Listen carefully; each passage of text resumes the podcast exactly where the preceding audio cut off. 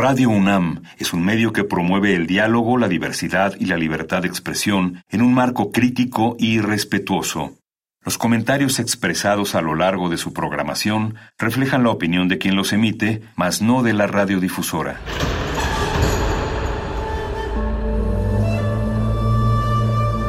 Un templo para la apreciación del ser mediante el sonido. mediante el sonido para nosotros. El sol sale durante la noche. Nuestros gritos llevan la mesura del silencio. Y el descontento está lleno de baile y risas. A todo, incluso a nosotros, nos resistimos. La Universidad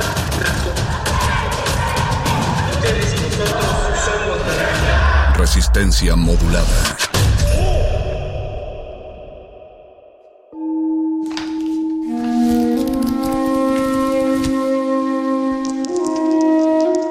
En este sótano la vida es como el Tetris. Si haces algo bien, desaparece. Pero tus errores se acumularán hasta hacerte perder. Hay quien dice que la vida solo te da una oportunidad. Aquí, siempre tendremos otra vida. El calabozo de los vírgenes.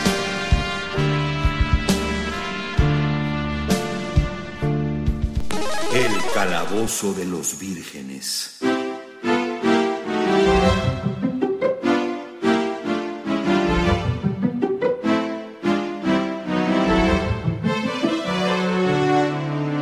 Buenas noches amigos de la Resistencia, qué bueno que se conectan a través de su radio o a través de su internet Qué bueno que nos dan una hora de su vida que podrían dedicar a cuestiones divertidas, pero prefieren dedicarlo a cuestiones todavía más divertidas porque esto, más que resistencia modulada, es el calabozo de los vírgenes y todo lo divertido va aquí. Los saludamos desde el 96.1 de FM en Radio UNAM, allá en las instalaciones de Adolfo Prieto 133 en la colonia del Valle, y digo allá porque nosotros estamos acá, cada quien está en su acá, es un lío proxémico bastante curioso, porque estamos haciendo esta sesión grabada a través de Zoom, porque esa es nuestra nueva normalidad, aunque con la viena de todos ustedes y que ya se estén vacunando y que se sigan quedando en casita, pronto, muy pronto, esperemos, ya estaremos de regreso en vivo en la cabina, exponiéndonos todos, poniéndonos al riesgo de estar grabando en la misma cabina. Mientras tanto, estamos grabados y les presento a nuestro, ¿quiénes estamos grabados? Bueno, primero me presento a mí mismo, por si no me conocen, soy su ñoño máster de confianza, el Mago Conde, y les presento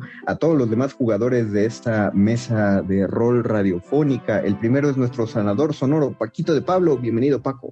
Hola, hola, muy buenas noches. No, pues yo feliz de estar aquí en, esta frecuencia, en este calabozo, acompañado de todos ustedes, todas ustedes, con las manos, ya, ya me limpié las manos de los chetos, por cierto. No, no, vuélvete las ensuciar, es como requisito, está en tu contrato. Y qué bueno que estés feliz porque también está en tu contrato estés aquí en casi todas. eres uno de los indispensables, así que me alegro que te, que, que te ponga feliz estar en el programa. La verdad sí, sí me pongo. Otro de los relocutores, una voz que ya se ha hecho constante en los últimos programas y no voy a dejar de agradecerlo porque le abona un color bastante curioso y agradable a este programa. Es nuestro hechicero de la producción, Alberto Bienotes, mejor conocido como Alberto Lucas Benítez, mejor conocido como Betoques. Bienvenido, Beto. Oh, oigan, estoy muy conocido en distintos nombres y qué gusto, ¿eh? ¿verdad? Qué gusto estar aquí, me siento muy cómodo siento que hasta el sillón, ¿sabes? Como que ya llegó hasta acomodarse a, mis nalguitas, a mi cuerpo. Siento que, estoy aquí. es como que hasta me gusta pensar que gracias a eso, como que hasta se amplifica más un poquito la voz. Nice. Estoy muy contento del programa de hoy, pero, pero ahorita, ahorita lo, lo decimos, lo decimos y audiencia, gracias por echarse el programa con nosotros. Me gustaría saber dónde están siempre, me da esa curiosidad. Si nos quieren decir, avisan en redes. Si no, está bien, ¿eh? O sea, se vale nada más estar escuchando. Te, tuve que presentar por todos tus nombres, Beto, para que te ubicaran. Los que te siguen en TikTok deben saber que Beto es un TikToker famoso. Los que te siguen en Instagram, eh, los que te siguen en OnlyFans. ¿No, no, te preocupa dejar tanto nombre por ahí tirado, Beto? Mm, solo que lo dices sí, pero justo por eso generé una cuenta de mail que se llama Apodos de Beto. y ahí, si se me va uno, échenmelo. Eh. Búsquenlo como todos los, todos los vetos van aquí. ya se escuchó ahí otra voz que hace tiempo no oíamos en el carabozo y qué bueno que en esta ocasión hubo, hubo tiempo, entendemos que no siempre la vida y las labores lo permiten, pero esta ocasión se pudo, se alinearon los planetas. Básicamente Betoques lo acarreó, lo amarró para este programa porque le dijo que era indispensable que estuviera en él. Es nuestro explorador gráfico, el Gabo. Bienvenido, Gabo. Qué bueno que ¿Qué onda? Buenas noches a todos. ¿Cómo están? Ya un gusto siempre venir y platicar con ustedes. Extraño la cabina, la verdad, porque no hay nada como compartir chetos con tus amigos y hablar de ñoñerías. Es como uno de mis placeres más, más preciados. ¿Cuántos? Con unos Neumann ahí enfrente. sí. Puta, cuando usábamos micrófonos de última generación. Sí, ¿Hace cuánto, también hace cuántos meses no, no puedes compartir en calma una bolsa de chetos con una persona con la que no vives? Sí, no, no. Ya, eso, eso ya es un privilegio del pasado.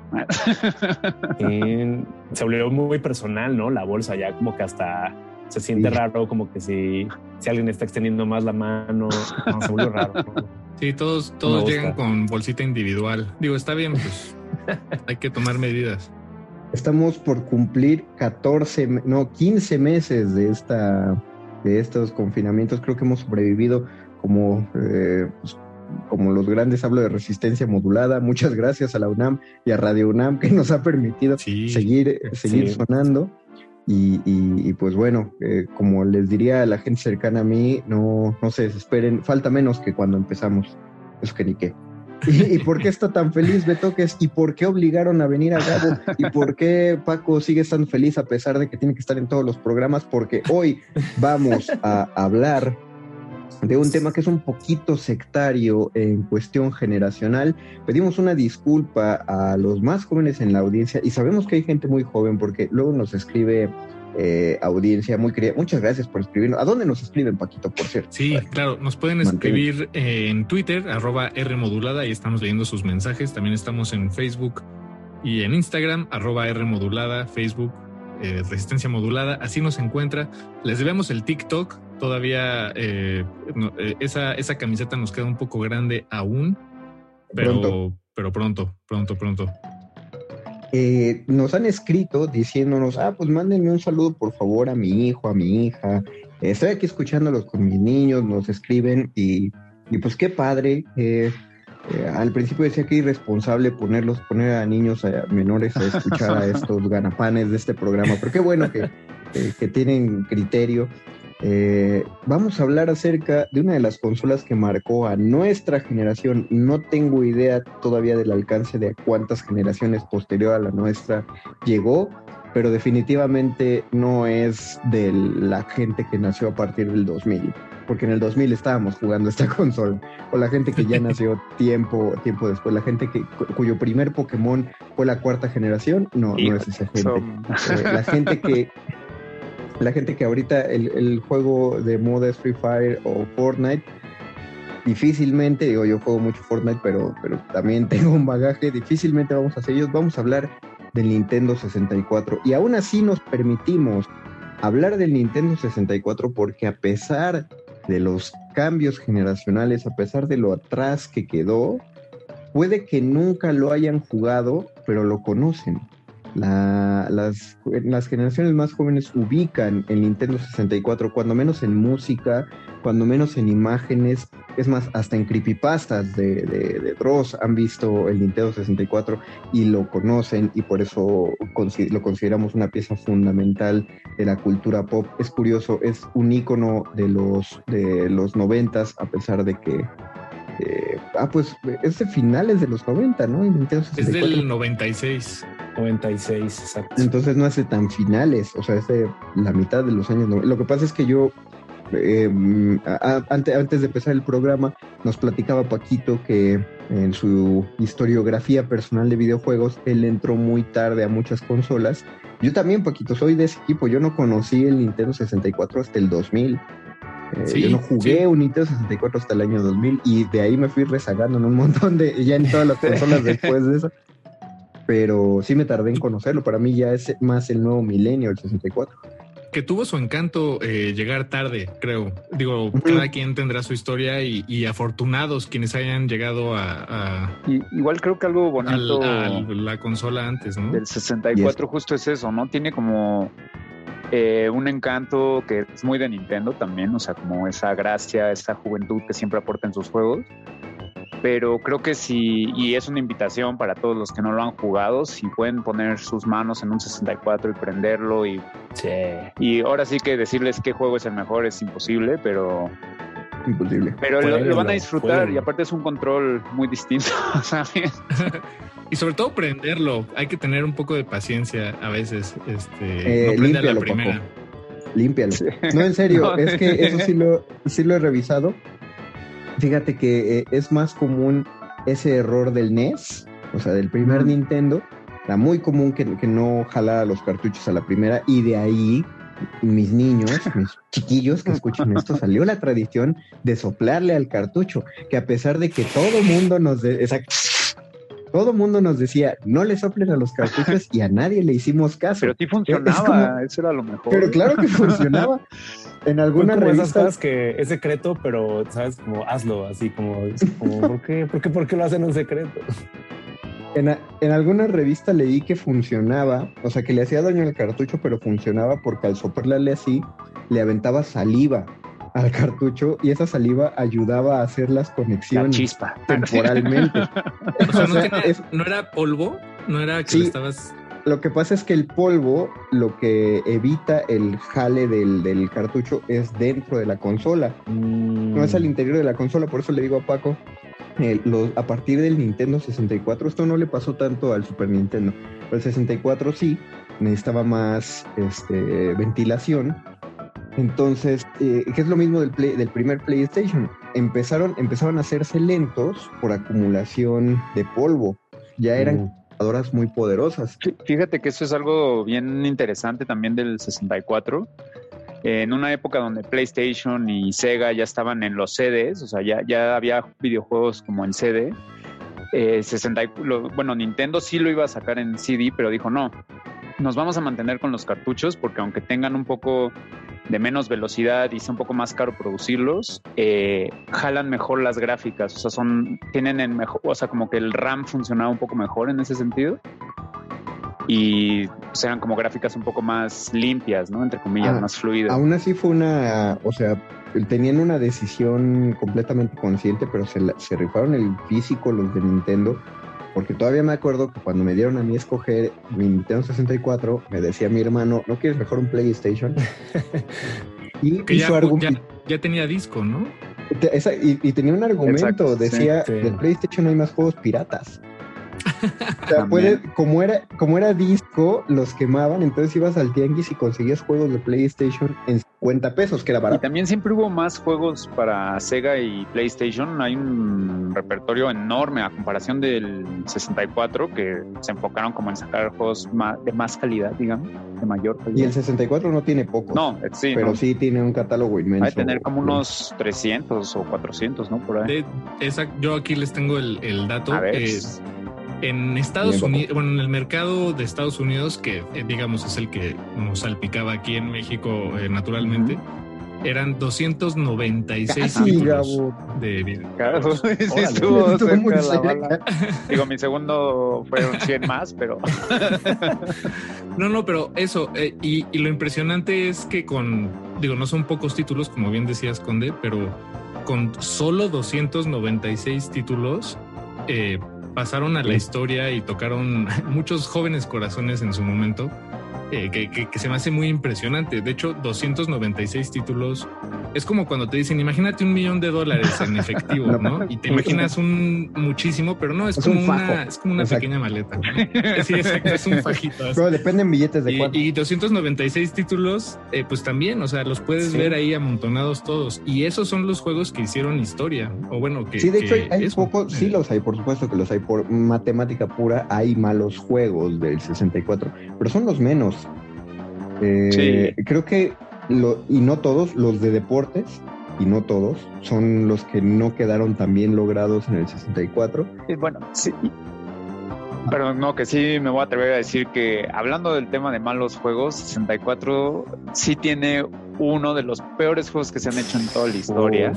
Que ya lo hemos mencionado antes aquí, pero es el juego de Superman. es terrible. Ah, sí. Es de los peores juegos que se han hecho en general, o sea, más allá de la capacidad. De, de, Una historia también de que tuvieron mucha presión, ¿no? La forzaron. Básicamente fue un juego terrible por todos los aspectos. Fue, fue muy forzado sacar ese juego y las consecuencias fueron brutales. Los desarrolladores de Superman de ese juego estaban planeando hacer un juego tipo mundo abierto. O sea, iba a ser como GTA antes de GTA. o sea, chido en teoría, pero. Sí, o sea, eh, ya existía la base del GTA, del gran el primer Gran Theft Auto, que era un mapa visto desde arriba que no parecía en nada a lo que se ha convertido ahora. Pero ya era un, un, plan, una planeación de mundo abierto, ¿no? Pero justamente a partir de eso, los productores se anticiparon a la idea y dijeron, oye, pero bajo esta idea Superman va a poder ir por la calle golpeando gente. Cosa que sí hizo la gente que jugó GTA. Dije, ah, puedo atropellar y les pego y no, y no, me persigue la patrulla. Eh, desde el GTA 3. Entonces temían que Superman hiciera eso y en lugar de buscar una solución, algo como que la gente no puede recibir golpes de Superman o que algo te detenga o que se desactive el botón, decidieron desactivar ese tipo de juego y, y pues fallaron en crear el primer sandbox de la historia con Superman, lo que pudo haber sido el mejor juego de Nintendo 64 y lo convirtieron en el peor de solo superado por ET. Ya, bueno, otro. Es, es, que en ese momento, eh, bueno, en ese momento, tanto para el Nintendo 64, pero como para cualquier tecnología emergente que es pues muy nueva y, y en la que hay se están desarrollando en tiempo real o, bueno, en el transcurso del, desarrollo mismo, este, pues los descubrimientos de hasta de qué podemos hacer con esta consola.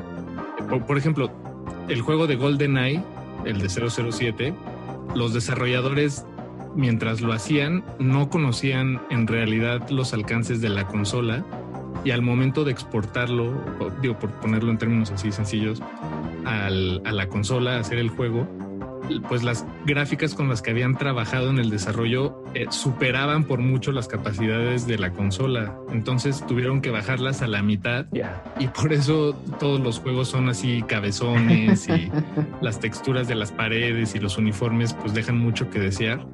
Pero fue porque los desarrolladores en realidad estaban trabajando a ciegas porque mm. era muy nuevo trabajar con tanto, con, 64 y lo curioso, lo curioso es que aún así quedó un muy buen juego.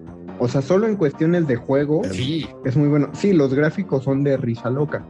Eh, cuando ves de cerca a un personaje, no, no tiene nariz, es una esfera con rasgos sugeridos. Lara Croft tenía mejores gráficos. También. La primera Lara Croft.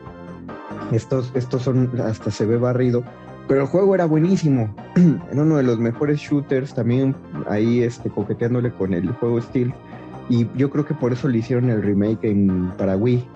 Que les quedó buenísimo el remake. No, y si, si hoy en día la gente se queja de, ah, no, los, los shooters están muy difíciles hoy en día y como que está bien difícil y así, jueguen un multiplayer, un multijugador de 007 y van a ver qué.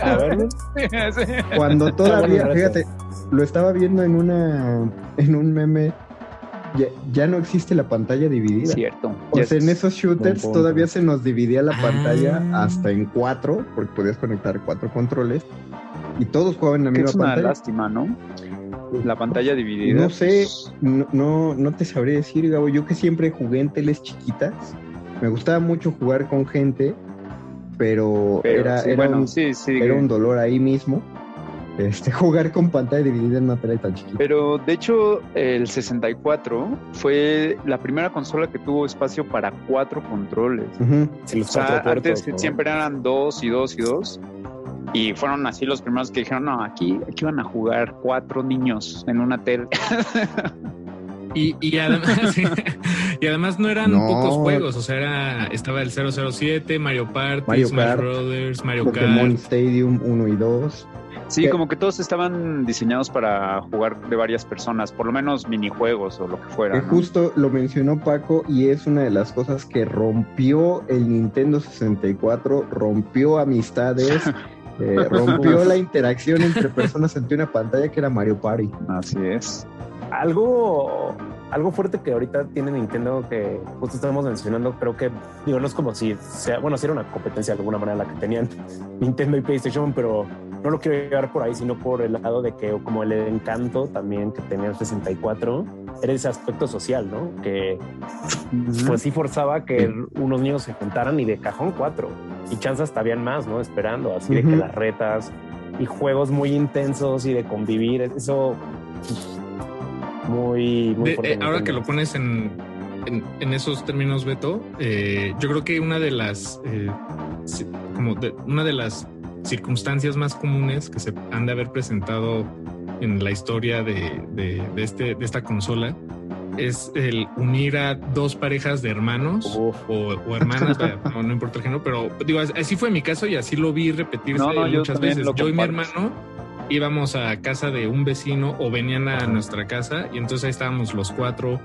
jugando, pero éramos como eh, los Sánchez contra los, Pablo. y, eso está muy cañón, que haya sido el primer juego eh, que, unía pues, a, sus jugadores de esa forma muy específica.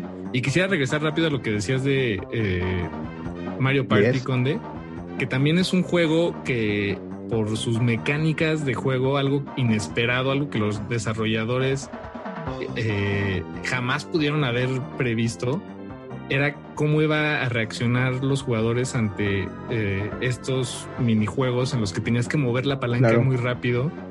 Y esta, pues era, eran de los primeros juegos que tenían la palanca así. Bueno, joystick.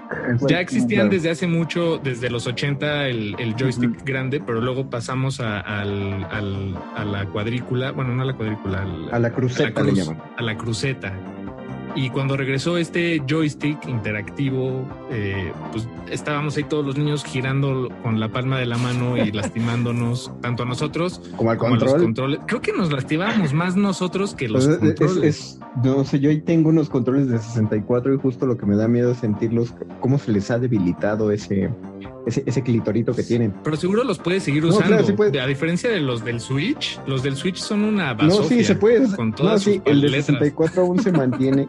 y, y, había una cosa de sensibilidad muy curiosa. Me acuerdo de un minijuego de Pokémon Stadium donde usabas un Icans, para los que no juegan Pokémon ah, serpiente, que la aventabas, pero la aventabas tipo resortera. Entonces jalabas hacia atrás la palanca y la soltabas y según qué tanto la habías jalado para atrás y qué tan fuerte se soltaba solita como en un efecto resortera la palanquita, es que lanzabas lejos la serpiente.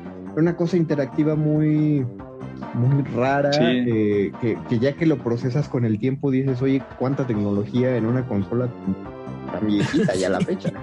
O sea, ya son creo que hasta Nintendo tuvo que sacar unos guantes para la gente que se lastimaba, sobre todo en Mario Party, como bien decía Paco. Y sacaron como unos guantes oficiales de Nintendo como para poder jugar y no lastimarte porque sí empezaron a tener muchos casos como de, oigan, su consola está lastimando físicamente a los niños. En serio, yo, me... Y es como, no, no, no, entonces aquí van guantes. Yo me, he lastimado más en la computadora por el, por el mouse. La verdad, acomodarse entre teclado y mouse me parece mucho más incómodo. y con el, el, control del Nintendo 64 se me hace de los más amables. Ese diseño tan raro que tiene, la verdad es muy cómodo. Y también existían un buen de controles, ¿no? Había varias versiones del control de 64, así, pero como 15 distintas, que unos eran para jugar carreras y como con especificaciones distintas. Obviamente muy poco populares todos. Pero, pero, eh, eh, fueron los primeros que aplicaron la de lo único que te cambia es el diseño. Ándale. O sea, todo es igual, pero te cambia el diseño y no solo en el control, o sea, porque estaba el 64, pero luego salieron seis modelos. Yo no sé por qué sacaron tanto. Eso es una, eso es abusar del bolsillo. O sea, Nintendo ya sabía que podía exprimirnos.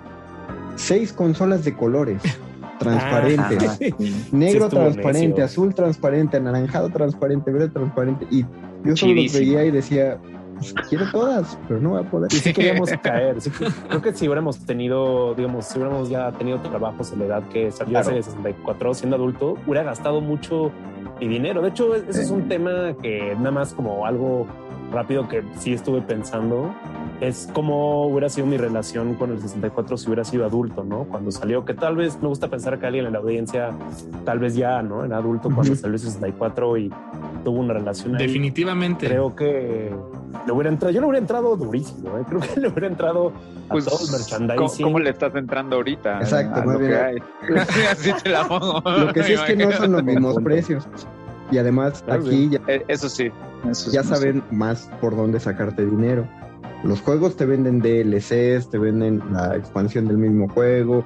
Eh, puedes jugarlo gratis, pero si lo quieres jugar en línea te cobran, te cobran una suscripción, el pase de batalla. O sea, tienen de dónde cobrarte los juegos ahora. Eh, antes. Que, también era.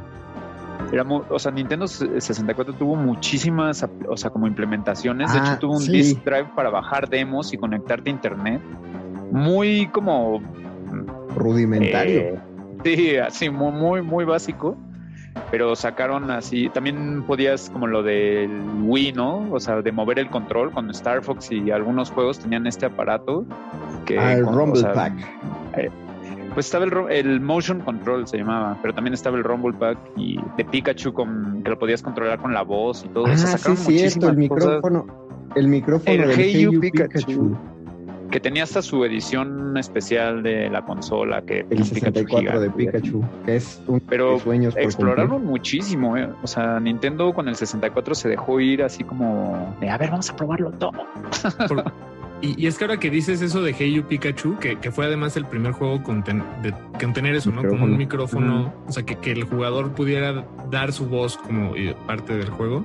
Y de manera paralela o con muy poco tiempo entre una cosa y la otra, estaba el, el, eh, Game Boy, estaba el Game Boy Pocket que tenía estas integraciones del Game Boy Camera, que tenía su propia impresora. Fue una época dorada de Nintendo en la que estaban entregando todo, eh, digo, muchas cosas que ahora tienes como en tu celular. Sí. Eh, tal vez no literalmente, pero así como ahora en el celular tenemos el despertador, la agenda, el correo, este, eh, pues ahora tal vez las consolas concentran muchas más de, de, esas cosas. Por ejemplo, ahora puedes ya, no tienes que ir a la tienda, los descargas ahí pero sí quedó atrás, enterrada en la, en la historia esta época de, del hardware, ¿no? De, o del, aparatejismo. De, Ahorita que mencionan lo del hardware y, que yo decía de que no comprabas los DLC, estoy mintiendo. Había juegos que sí, y justo antes de entrar eh, al aire, a la grabación, estaban hablando de un, de un juegazo que yo no conocí, pero sí conocí, que era Perfect Dark porque solo podías jugarlo, jugar las misiones y la historia si tenías el expansion pack. Exacto. conectabas al 64. Yo jamás tuve un expansion pack, pero tuve el Perfect Dark, entonces solo podía jugar así de, ah, pues pon 10 bots en un mapita y, y Ajá. Era todo. No podías jugar ni una sola misión. Eso se me hizo lo más frustrante y chafa del mundo, pero me gustaba mucho el juego.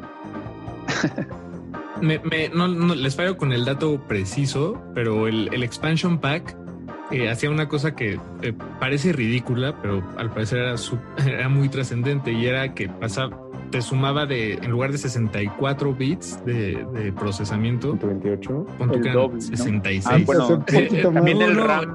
Eran, eran, unos cuantos creo más. Que también subía el RAM un poco para poder correrlos un poquito más rápido y así. Pero sí, era algo era insignificante. era nada más así como ese tantito extra, como, uff, sacamos estos juegos que si nos hubiéramos esperado un mes más antes de salir.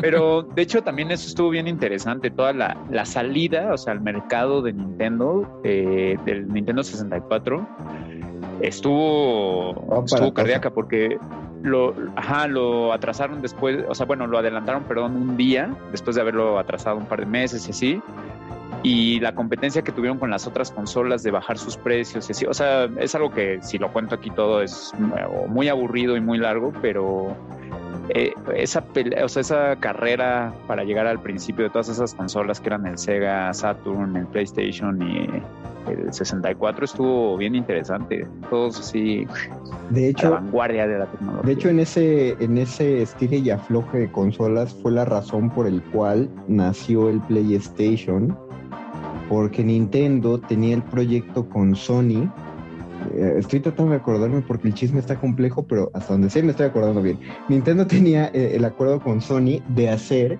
el periférico del Nintendo 64, o sea, que era como una, una consola. los que tengan Nintendo 64 vayan a verla ahora, le, véanle la pancita como si fuera una tortuga y van a ver que abajo tiene una, una puertita que se la abres y tiene ahí como si el 64 fuera un cartucho. todos de niños decíamos, ¿y esto para qué es? ¿Esto qué se conecta? ahí se conectaba el periférico de 64 eh, eh, donde se metían los CDs porque Nintendo sí estaba planeando lanzar CDs. Sí los lanzó en Japón, de hecho.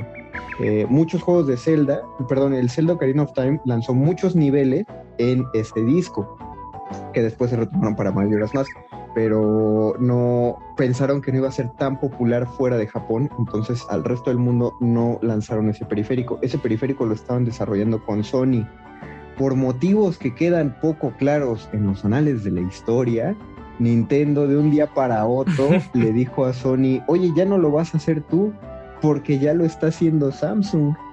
Y entonces Sony te reenchiló porque ya tenían así la consola perfectamente diseñada y entonces Sony dijo, pues ya lo tenemos, si ya no es contigo, va a ser con nosotros, vamos a sacar nuestra propia consola a base de discos y plantearon el PlayStation.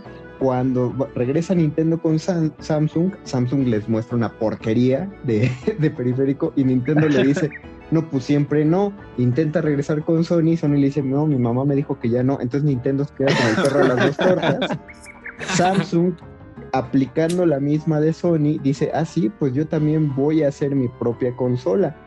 Creo que se llama el ICD, una cosa así, un nombre muy ah, feo. una consola espantosa, parece un VHS, un reproductor de VHS. Para los más jóvenes en la audiencia, un aparato muy feo.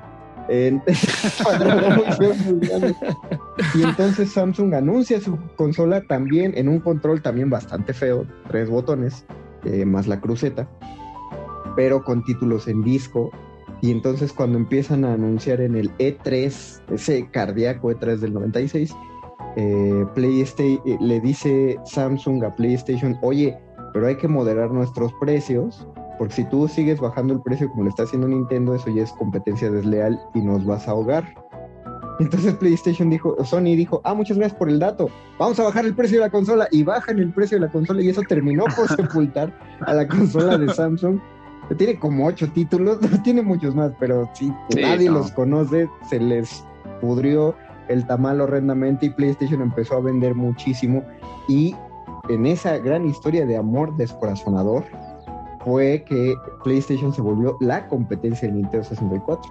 O sea, nació de una ruptura. Ahora sí que Sony fue la ex que, superó rápidamente a Nintendo y le demostró lo que era capaz.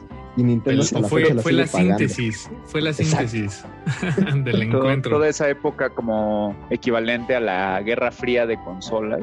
No, esa, pero eh, justo también le pasó algo parecido a Sega con la empresa que le ayudó mucho a Nintendo se llama Silicon Graphics, que son unos que desarrollaban eh, en realidad renders y modelos 3D para la industria, ¿no? O sea, de ingeniería y de máquinas y así. Y cuando dieron un paso hacia los videojuegos, fueron con los de Sega a decirles, oigan, miren, traemos este nuevo sistema de 3D, pero como ya existía un poco el 3D a través de polígonos y demás, les dijeron los de Sega, no, sabes que nosotros creo que estamos bien ahorita, pero muchas gracias. Y entonces fueron con los de Nintendo que les dijeron, pero por supuesto, pásenle hasta la cocina.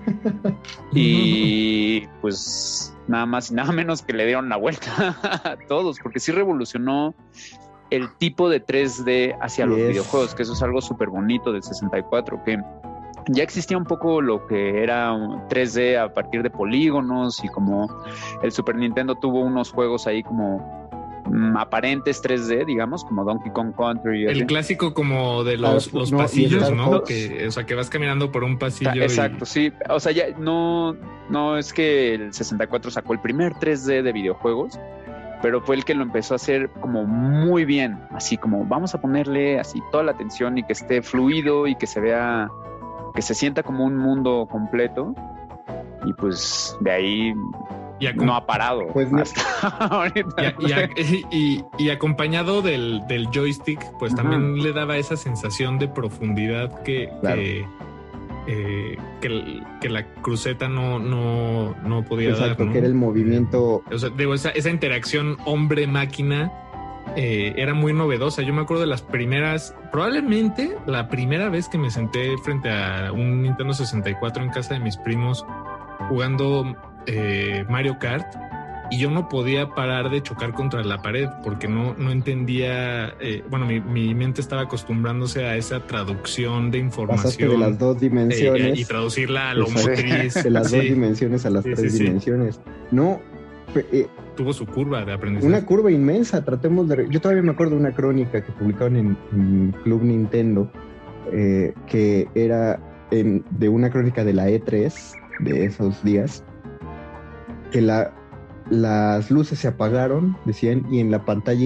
enorme se escuchó una voz de acento italiano, bueno, de lo que se consideraba acento italiano para los estadounidenses de los 90, una voz diciendo por primera vez en la historia It's Mario. Y después de eso, y justo después de que lo dijo, todo el público que estaba ahí presente diciendo, oh, y de en eso aparece una cabeza gigante en tercera dimensión de, de Mario, de Mario Bros, la cual podías mover eh, y podías jalarle los cachetes y la nariz justamente para mostrar lo que era la profundidad. Veníamos, el último juego de Mario que habíamos visto más o menos así era Mario Kart, eh, que trataba de hacer, el Mario Kart de Super Nintendo, que trataba de hacer una tercera dimensión, la consiguió, pero de todas formas aún se sentía las dos dimensiones. Los juegos nucleares de Mario, el último, había sido eh, uno de Yoshi no me acuerdo si Yoshi, Yoshi Story, eh, que, que cuenta como el Super Mario World 2. Y después el cambio fue esto que está comentando Paquito, prácticamente un mundo abierto, mundo de exploración. Esos eran los niveles de Mario 64. Te metes a este nivel, tienes que encontrar eh, una estrella, tienes que encontrar unas monedas rojas, tienes que pasar cinco misiones y hazlos en el orden que tú quieras, como tú quieras. Exacto.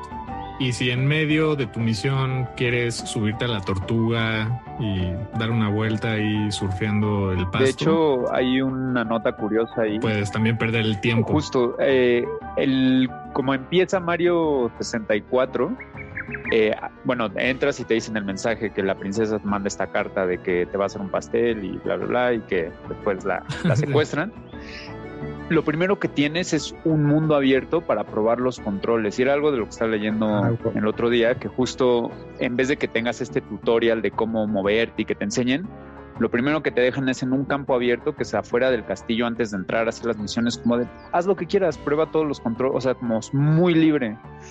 Y para hacer el primer juego de 64, así como que la, preocupación de Nintendo era que no te pusieran como ese tipo de restricciones, ¿no? Que te sintieras completamente libre. Que es como dices tú, ¿no? O sea, podías agarrar una concha de repente y quedarte surfeando seis horas porque estaba divertidísimo, sin tener que hacer nada en particular. Esa es muy firma de Shigeru Miyamoto. Sí. O sea, eso fue lo mismo que... El, director, ¿no? Eso de, Nintendo en su momento. Ajá. Eh, y de... Digo, para poner en contexto. Y, de, y el director de, este, de, Mario 64. Y también director del... del eh, de Zelda. El primer Zelda, el de NES. Porque el primer Zelda de NES hace lo mismo. Te ponen en un mapa y la gran pregunta es, ¿por qué no te dan la espada desde el principio? Si lo último, lo único que tienes que hacer para conseguir la espada en el primer Zelda es meterte a una cueva y te la da un anciano. No haces ninguna misión, te la dan así.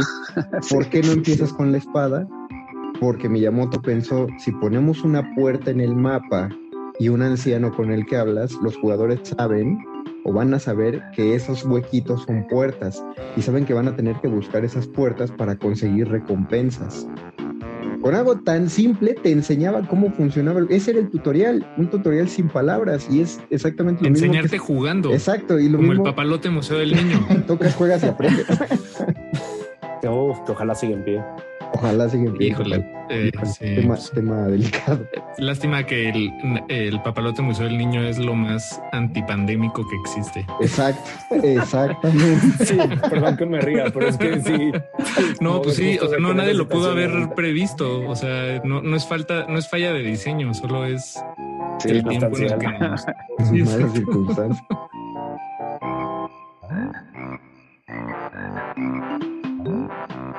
Eh, no, no, eso, eh, digo, quería nada más eh, terminar de, enchular la, genialidad de, cómo enseñarte a, las mecánicas de un juego que es tan nuevo. Digo, el control, tal vez ahorita parece insignificante, pero en su momento incluso como que uno lo tomaba no a la ligera. ¿Cómo, ¿Cómo me acerco a este pedazo de tecnología? ¿Cómo me relaciono con este control? Tan único en diseño, alienígena. Nunca había visto eh, el mundo nada que se le asemejara a, eso. Parecía un guante. De hecho, yo pensaba que era una especie de guante cuando lo vi en fotos y, antes de, tocarlo con mis propias manos.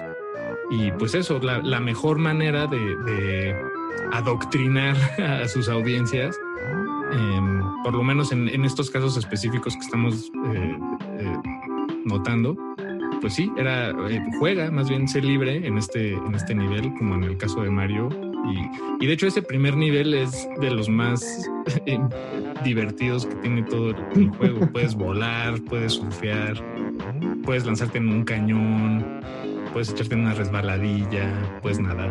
Oye, sí, qué gran juego es De hecho, uno, uno de los juegos que más me gustaron, me gustó tener del 64 y tenía varias carencias, pero era Conquer Conquer's Bad for Day.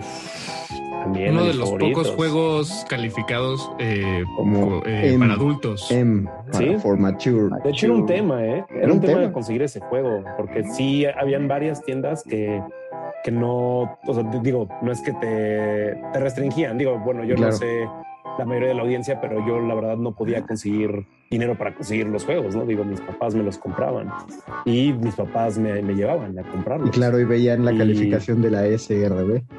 Sí, ese sí fue como un tema porque pues, creo que fue la única vez que sí me como que hablé con mi papá y me dijo, oye, pero no es un tema, no si me están diciendo todo lo que contiene, así de que contiene alcohol, eran muy explícitos los, los vendedores, ¿no? De lo que contenía el videojuego, que además de violencia era humor muy torcido, temas que, no sé, tal vez era cuestión uso de drogas, sí, era, algo que... No, mira, sí te puedo decir que de hecho en la actualidad yo lo considero todavía muy explícito, incluso para, para temas eh, actuales. Yo lo pude jugar porque yo compraba en Plaza Meave, paps. Entonces ahí casi Había que saber dónde. no, pues, pues, no te, nada más te, nada más veías el precio y ya, ¿no? Entonces, pero sí acabó con buena oh. parte de mi infancia. o sea, mi infancia la machacaron entre. No, sí, me lo machacaron entre South Park y Conquer Bad for Day. Creo que juegas. Y, y, la, y la, la historia de, del 64 eh, tiene una, terminó en una nota muy alta. Eh, y, es que el último juego, el último cartucho que se hizo fue el de Tony Hawk Pro Skater en el 2002. Ese fue el último juego publicado por la, el 3, perdón, sí. Pero sí, sí, Ese fue el último juego publicado eh, pues en cartucho en 64, después de eso ya nos hicieron nuevos títulos. Porque lo merece, porque vale la pena. Lo merece. Y lo curioso es que la mayoría jugó los de Tony Hawk en el PlayStation. En PlayStation, sí, era mucho más de PlayStation. Es que PlayStation se sentía como más, y creo que hasta la fecha, las consolas de Sony se sienten como más adultas o sea, no es que Nintendo no sea de adultos, pero Nintendo tiene, no sé, es como una, una firma. No, sí es mucho más familiar. Nintendo, su, eso. No voy a decir la, infantil. Le apuesta a la familia. Exacto, porque eh, los juegos de Nintendo, los clásicos, los buenos, los fuertes, los que le dan dinero, ¿cuáles son? Pokémon. Eh, en la pandemia, eh, Animal Crossing. O sea, Animal Crossing que permitió que, que convivieras con tus amigos, ¿no? Animal Crossing. Y son Esa planeación y lanzamiento de ese juego estuvo un poco maquiavélica, también, así como súper planeada. No, ni mandado a hacer, es como si Nintendo hubiera hecho el virus. sí, sí, este, Horizon. Eh, Smash pues, Brothers también. Smash eh, Brothers, eh, Mario Party y Zelda. Lo más, lo más denso que tienen son los de Zelda, ¿no? Pero Sony tiene todos estos otros títulos, por eso yo creo que Tony Hawk se, identificaba más con, PlayStation. Porque según yo, lo único que PlayStation tenía del corte tipo Nintendo era Crash Bandicoot y Spyro, el dragoncito morado. Sí. Era lo ah, único que se parecía a Nintendo. No, Spyro. Y, Crash Bandicoot fue desbancado muy rápidamente de Mario. Digo, era como, era lo que quería, el treno que quería pisar Crash Bandicoot y que fue muy ingenioso la manera en cómo lo tradujo Sony como este personaje todo irreverente, ¿no? Hasta hay un, hay un video en YouTube que lo explica muy bien el diseño y de hecho como que te habla de la inclusión de, de como, bueno, más bien el uso de triángulos, de que era un personaje con muchísimos triángulos. Hasta el mismo diseño estaba como, estaba enfocado para ese contraste, pero híjole, quiso pisar los talones a Mario, pero a los pocos años, para el 99, ya estaba Crash Bandicoot olvidado. Yo creo que, yo creo que sí lo consiguió porque mucha gente se emocionó cuando la trilogía fue remasterizada y hace poco que salió el Crash Bandicoot 4, el It's About Time. La gente está muy feliz, pero sí se nota que lo desbancó por el hecho de que Crash Bandicoot no es un exclusivo de PlayStation. Sí lo era. Los por muchos años fue exclusivo de PlayStation, pero ahora consigues la trilogía clásica remasterizada y el cuarto juego, tanto en Xbox como en Nintendo Switch, como en PlayStation 4 y 5. Fíjate que ese es un buen tema también. No, eso, eso implica... Las mascotas. Exacto, ya, ya PlayStation no tiene esa mascota porque ya no es un exclusivo. PlayStation tiene muchos otros exclusivos, pero no es Crash Bandicoot, o sea... De hecho, lo de Final Fantasy que decía, según yo pasó es como no quisieron soltar Final porque se volvió así como de los iconos más grandes de PlayStation. Era como, no, ¿cómo lo va a tener Nintendo? Entonces, pues sí, ahora los buenos Final Fantasy ya están más del lado de Sony. Pero Nintendo tiene. Por eso ya no sabe si considerar canon los primeros, ¿no? El de NES. sí, sí, exacto pues me parece que hemos dicho, pues no hemos dicho todo lo que se debería decir del Nintendo 64, quedamos bastante calentitos, pero... Lo, demás lo dice la consola. Lo demás dice la consola. no, si, si alguien quiere jugar Nintendo 64 pero no tiene la posibilidad de conseguir una consola, los más jóvenes en la audiencia, hay manera de jugar los juegos de 64 en computadora sin, sin llegar a utilizar los emuladores. por supuesto están los emuladores, pero en la plataforma de Steam para, PC están los, eh, se pueden descargar una serie de juegos del Nintendo 64 muy buenos y si tienen cualquier consola de Nintendo que se pueda conectar a la Nintendo Store, o sea, Nintendo Wii U Nintendo Switch, ahí pueden conseguir unos de los buenos, de los clásicos de Nintendo y si nos vamos por uno, pues nos iríamos por el Mario 64. O el Mario Kart. Lo que se pierde un poco, lo que se pierde un poco tal vez es la experiencia del control. aunque imagino que ya hay controles eh, como nuevos, eh, como adaptables a, la computadora o al Switch pero seguro no se sienten como no, no, sobre todo como en Turok y en esos juegos difíciles que eran muy difíciles por el control también era como ah órale o sea también hay una parte física que me impide avanzar en ese juego así. no quiero no quiero sonar como esos eh, esos melómanos que dicen, no, mano, es que el vinilo suena mucho mejor, porque el vinilo tiene las texturas que no se sienten en el CD. Pero si alguien quiere probar la consola, los Nintendo 64 se consiguen muy baratos. También es sí. abajo de los mil pesos. Abajo de los mil pesos con un control y un juego. Si se los quiere vender más caros. Yo sugiero que si hay alguien que le interesa, sí debería de considerar, yo hasta voy a decir la palabra invertir, una lana que se compre en el 64, los controles. Es una gran experiencia. Porque también algo que dijo Paco hace rato que se me quedó muy grabado, eh, creo que vas, van, a, van a dar cuenta de esta experiencia de cómo estás traduciendo la información, cómo tu cerebro como que está ajustándote a eso, porque si es alguien más joven, va a ser un choque brutal de cómo se presenta la información, cómo te mueves, ¿no? La movilidad y cómo tienes que ir como que acostumbrado a, a estar comprendiendo estos controles y cómo juegas, cómo aprendes. Porque además lo, el, el, el, canon de, de hoy en día, pues es tener dos palancas, ¿no? Como una para la eh, la cámara y otra para moverte. En el 64 medio que está ahí en un punto medio incómodo. No, bueno, el de Zelda movías la cámara con los botones C. que son cuatro, por cierto. Sí. Pero eran cámaras fijas, cámaras fijas. de... Ah, ah. Pero bueno, pruébenlo, pruébenlo, audiencia. Sí, vayan a, a probar. Ah, y la última recomendación es que busquen una televisión analógica. O ah, sea, que tenga entrada de los tres de RCA. De los tres RCA, porque, o a menos que se consigan un 64 con un adaptador para cable HDMI, porque si no, pues van a tener la consola, pero no se va. No tiren esas teles, no las tiren. No tiren sus teles, no las conviertan en peceras. Quédense con una, por lo menos. Muchas gracias, audiencia, por habernos sintonizado en este programa. Gracias, Paquito de Pablo. No, no, no, hombre, gracias, Alberto Benítez Betoques gracias a ustedes, disfruten mucho audiencia. Espero que en serio le hayamos sembrado a personas que jugaron 64, no sé si decir nostalgia, pero sí recuerdos, momentos. Y un gusto, un gusto. Y Gabo.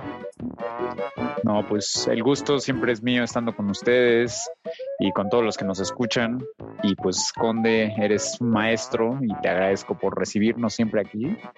Y hablemos más de videojuegos. Hablemos más, vamos a. Siempre. Del mismo modo que hicimos una línea de los actores de las películas icónicas frikis, de las películas de acción, vamos a hacer una línea de consolas. Así que ustedes díganos de cuál debe ser la próxima consola de la que vamos a hablar, eh, a dónde nos lo escriben. Dreamcast, ahí sí. Oh, estaría bien rudo. Tenemos que investigación de Voy a hablar del único juego que jugué del Dreamcast. Taxi Driver. sí. Pero, escríbanos, arroba R modulada. Ahí estamos eh, leyéndolos. Muchas gracias. Muchas gracias a todos, gracias audiencia, gracias a la gente que le puso play a esto allá en Radio UNAM. No somos nada sin ustedes. Nos despedimos, quedan dos horas de resistencia modulada, se quedan con derretinas. Yo soy su ñoño máster de confianza, el Mago Conde, y hasta la próxima semana, audiencia. Adiós.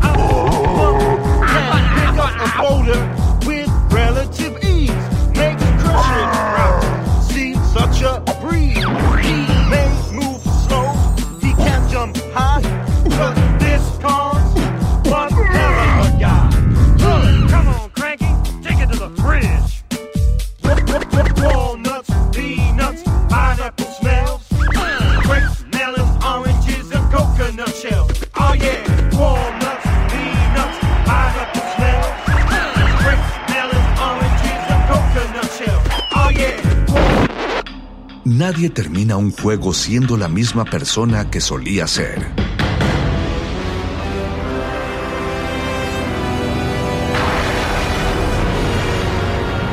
Seamos alguien más.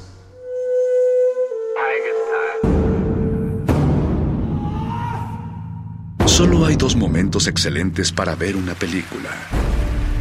El primero fue hace 20 años, en su estreno. El segundo gran momento es hoy. De retinas. De, retinas.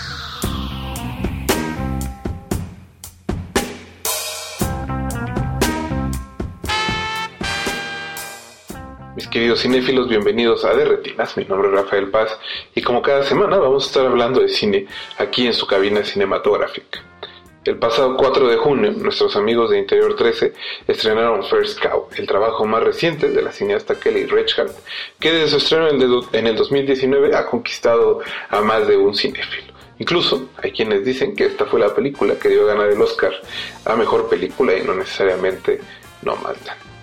También durante el 2020 fue la película inaugural de Black Canvas y es por ello que invitamos a uno de sus programadores, Pedro Emilio Segura Bernal, para charlar sobre este western sencillo, bucólico y lleno de ideas sobre los años que significaron la fundación de los Estados Unidos.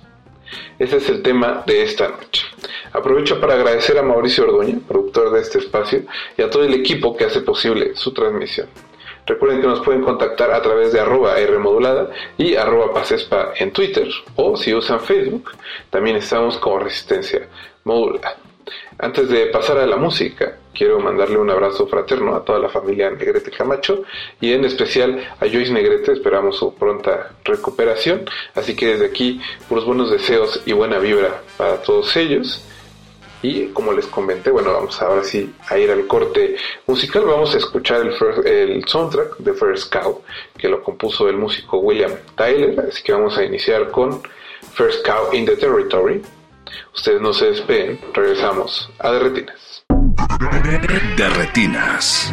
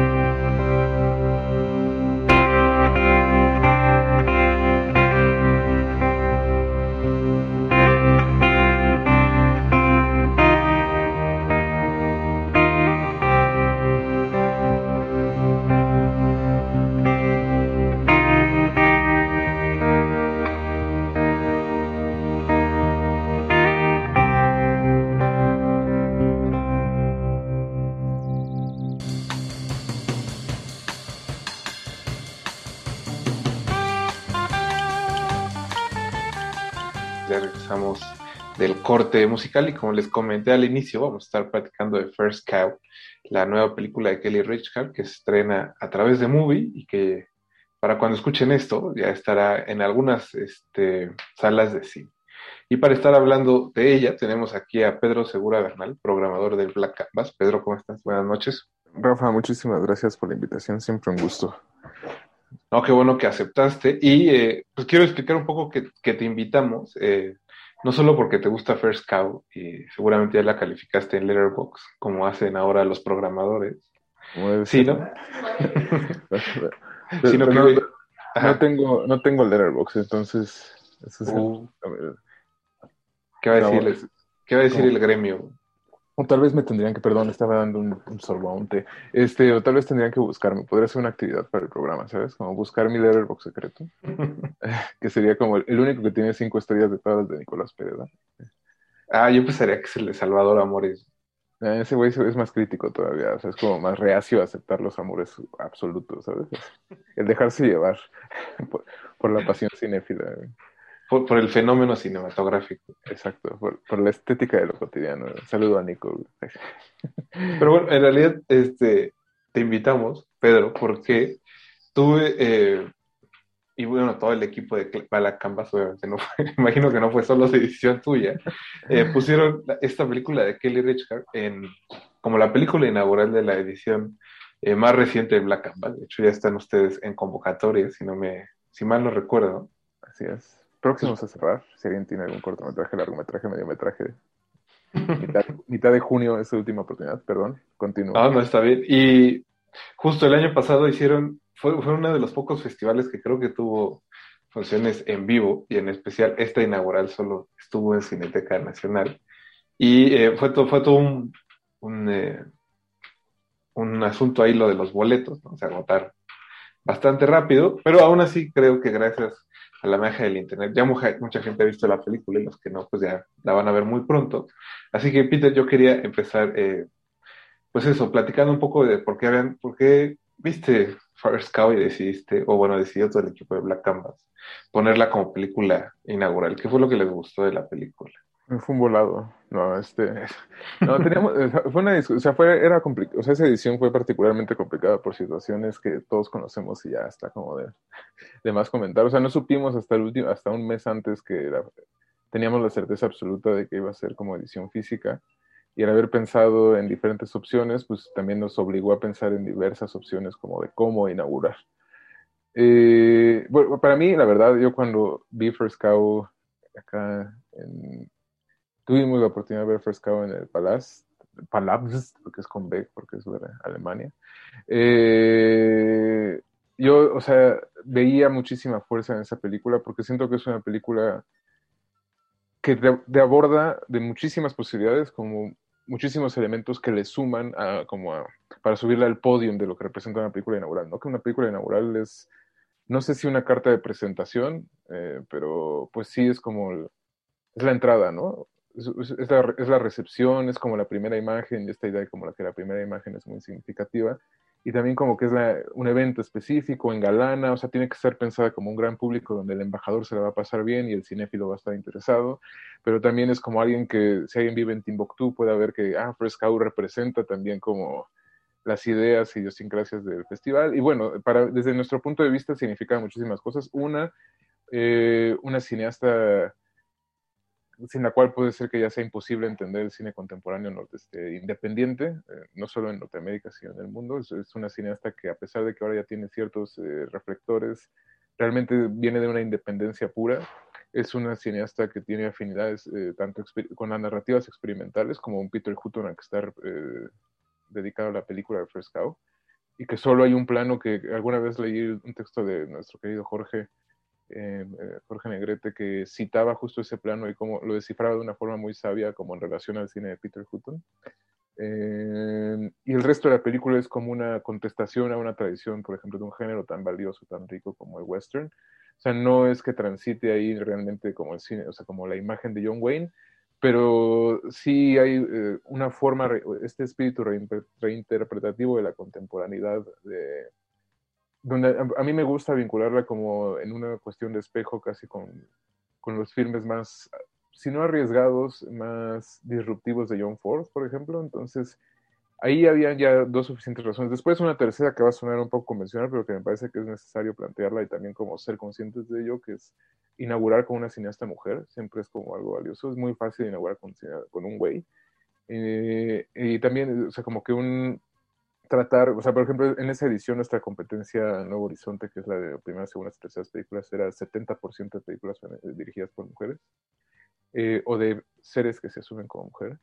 Y, o sea, como que eso también, o sea, si lo haces numéricamente es muy complicado y a nosotros nos salió casi como por una, con cierta facilidad y creo que el hecho de inaugurar con, con una película como Fresca, una cineasta joven pero consolidada, independiente, que viene de diversas vertientes, que entiende la historia del cine y a mediados de la programación de Black Canvas, el último punto que quería poner es que siento que es una película de muy buenas vibras, o sea, no es una película que te, que te complazca, pero es una película que espiritualmente, o sea, realmente trata de una cosa, que es amor, en este caso el amor fraternal, el amor de, hermanos que no son de la misma sangre. Y en un tiempo como tan oscuro, en el cual estábamos todos los programas, bueno, los dos programadores de Black Canvas encerrados en nuestros cuartos, viendo películas todo el día, sin, sin, saber qué iba a pasar mañana, como que una película de esta índole nos, este, nos permitía pensar como en un, en un mejor futuro. Y ya cuando sabíamos que iba, o sea, íbamos a poder ir a las salas, tener esta sala 30% llena, pasarla bien durante 10 días en este espacio, tener un oasis en el obscurantismo, pensamos que tal vez First Cow, junto con otras, había otras películas que no les voy a decir como para no, porque no tienen nada que ver con el tema, pero que eran como de buenas vibras, películas de buenas vibras de la Canvas. Y esta era como la de buena vibra, más sólida y también naturalmente era una de las mejores películas del año. La serie americana también permitía que tenía un alcance mucho más amplio y ya creo que ya la justifica bastante. No sé si, no sé si es más que suficiente o habría que dar alguna. No, claro. Eh, eh, antes de, avanzar, creo que es una película que está ambientada en 1820, que es sobre un par de hombres que crean ahí una artimaña para empezar a hacer dinero justo con la vaca que da el título a la película. Eh, y como dices, ¿no? Es una especie de western. Me creo que, ¿no? Pensando en las películas anteriores de Kelly, como bien dices, creo que es una película no pesimista. Recuerdo, recuerdo aquella vez que salimos de ver eh, Wendy Lucy de algún fico, ¿no? donde todo el mundo estaba un poco roto por dentro, como con una herida, una herida que nunca cerra en realidad.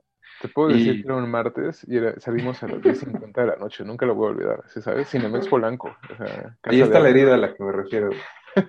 Rest in peace, o sea, como que sí, ese, creo que nunca había llorado tanto en una sala de cine, pero continúa. no, y, justo, ¿no? Porque, o sea, Wendy y Lucy es, es algo así como, es, emocionalmente muy fuerte. Y en algún punto pensé que First Cow iba a pasar algo similar, ¿no? O sea, la vaca se va a morir, la, no, miles miles de cosas horribles que podrían pasar en una película. Y me parece que, o sea, nunca llega a eso. Y, e incluso, que quizá un comentario un poco fuera del lugar o un poco común, pero creo que muchos de los adjetivos que se usaban para describir eh, la película que ganó el Oscar, ahorita olvidé, olvidé el nombre porque la estoy ya la estoy reprimiendo, este, no Madland, en realidad pertenecían más a esta película que a la de Chloe Zhao. Yo tengo la teoría de que les pusieron, o sea, un screener de First Cow a todos y les digo, o sea, nada más cambiaron el crédito y por eso la gente como que cayó en la trampa. Me gusta creer esa idea, así, pero pero sí, entiendo perfectamente tu punto. También no es una película, justo, eh, no es una película que te ponga, con, es una película triste, ¿no? En el, en el fondo, es una película que explota, o sea, como que trata de desentrañar la explotación capitalista, como que no, nuestros héroes, no es ningún tipo de spoiler, creo, pero no tienen un final feliz, pero tampoco es un final triste, ¿sabes? Siento que es muy... Es un final. Es un final, exacto, literal. Literalmente. No, y también, o sea, como que Kelly lo plantea, o sea, en los primeros cinco minutos ya sabes que va a pasar, ¿no? O sea, como que no trata de eso. Y hay una, creo que hay una visión como mucho menos nostálgica. También creo que Kelly se puede desprender mucho más de estos personajes porque son hombres en el 1800 y no es una mujer independiente, solitaria, en sus 20 viviendo con un perro que se llama Lucy y como el que ella tenía, ¿sabes? Siento que claro. nos separa muchísimo más y a ella también la hace ser un poco más fría. Pero sí, sí, y es muy rara esa película porque no, no trata de negar la realidad, ni de crear tipos de ilusiones, ni de embellecerla. O sí, sí la embellece porque es una película muy bonita. pero... No, es que creo que, o sea, no es miserable, ¿no? Digamos, porque hay como ciertas relecturas del western que apuestan como por esa parte, ¿no? Hacer aún más como agreste el paisaje o las situaciones. Y creo que si algo tiene First Cow es que tiene un acercamiento como muy natural. La cámara simplemente mira, incluso creo que leyendo por ahí como reseñas y comentarios, hay mucha gente que dice, es que esta película es lenta, esta película le sobran cosas, esto, aquí no está pasando nada, ¿no? Pero me parece que hay un asunto justo como de tratar de hacer una relectura de cómo se estructura un western, donde en lugar de tener acciones heroicas, ¿no? que es a lo que estamos como acostumbrados, como si fuera este, el llanero solitario, este en realidad es, eso, acercarse como al día a día sin importar mucho, incluso la trama, ¿no? Porque si nos ponemos exigentes, la, la trama empieza como a la hora de la película. ya bastante empezada la película. Y, es una trama que realmente no es como, si no la pone nadie se, nadie se, nadie se enoja, ¿sabes? O sea, como que no cambia el ritmo tonal de la película. O sea, sí es cuando dices, ah, ya va a empezar la acción, pero la acción es solo, siento que es solo un McGuffin ahí como para que ella pueda filmar gente en el 1800, porque tenía ganas de filmar gente en el 1800. Pero sí, creo que diste con la, la palabra clave, que es relectura, ¿no? O sea, siento que hay muchas relecturas del western, eh, o sea, no sé, Creo que el último western clásico fue Los Imperdonables de Clint Eastwood, tal vez.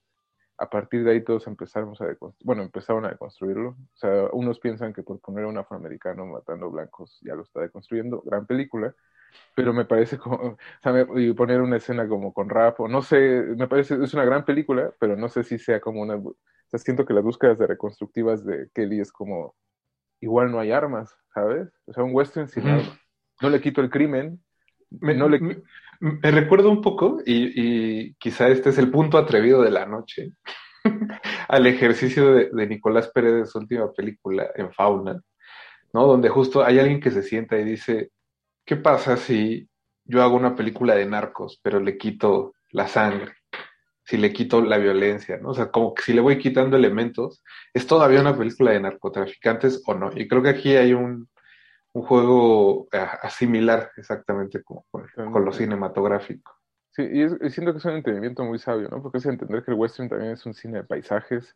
Porque no sé, cuando dicen cine de paisajes nos vamos todos a James Benning o a, Tarkovsky, no sé, y es como, pues John Ford lo que mejor hacía era filmar la planicie y tan tan, y, lo hizo mejor que nadie, y Kelly Reichardt acá se va como a estos bosques norteamericanos y a mí me parece, o sea, todos los paisajes, de hecho, tengo una entrevista con ellos en aquí de la puede googlear. No, pero, o sea, como que hablamos muchísimo de paisaje, porque siento que es, es, es muy importante en esa película el, aspecto paisajista que tiene. Y también como que es un, todas las historias de los westerns son camaderías entre masculinidades que se construyen y que alejan sus toxicidades para crear vínculos de hermandad y amor. Y aquí es lo mismo. Hay crimen, pero acá el crimen es como haciendo galletas. Sí, claro.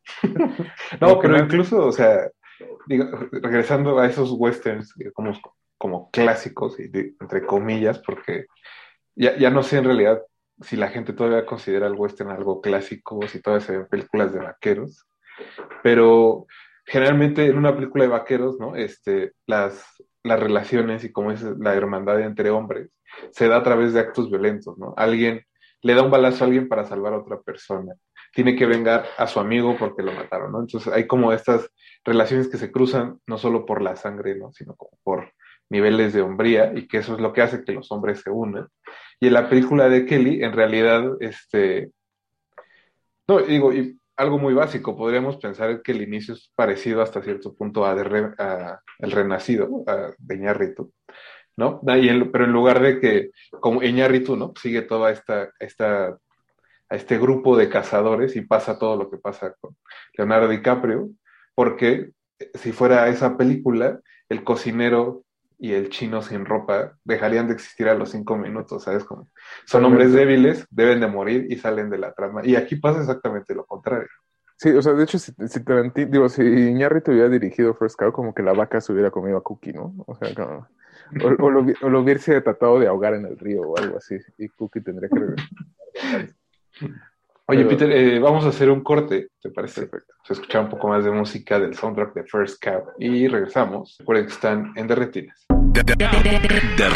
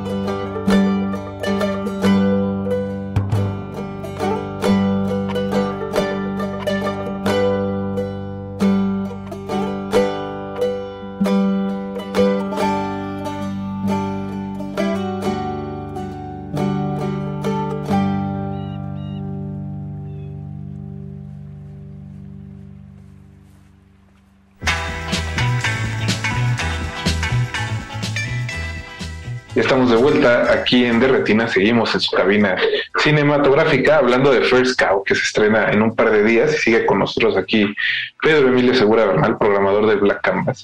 Peter, ya, ya hablábamos ¿no? un poco como de esta de construcción del western. También debo decir que eh, viéndola me recordó a Jauja de Lisandro Alonso, nada más que en sentido contrario, ¿no? La película de Lisandro contaba, digamos, lo que pasaba en la Pampa Argentina cuando el personaje Vigo Mortensen salía a buscar a su hija y era una especie como de viaje cósmico, em, espiritual, como si fuera cabeza de vaca, pero mucho, mucho más minimalista. O interestelar.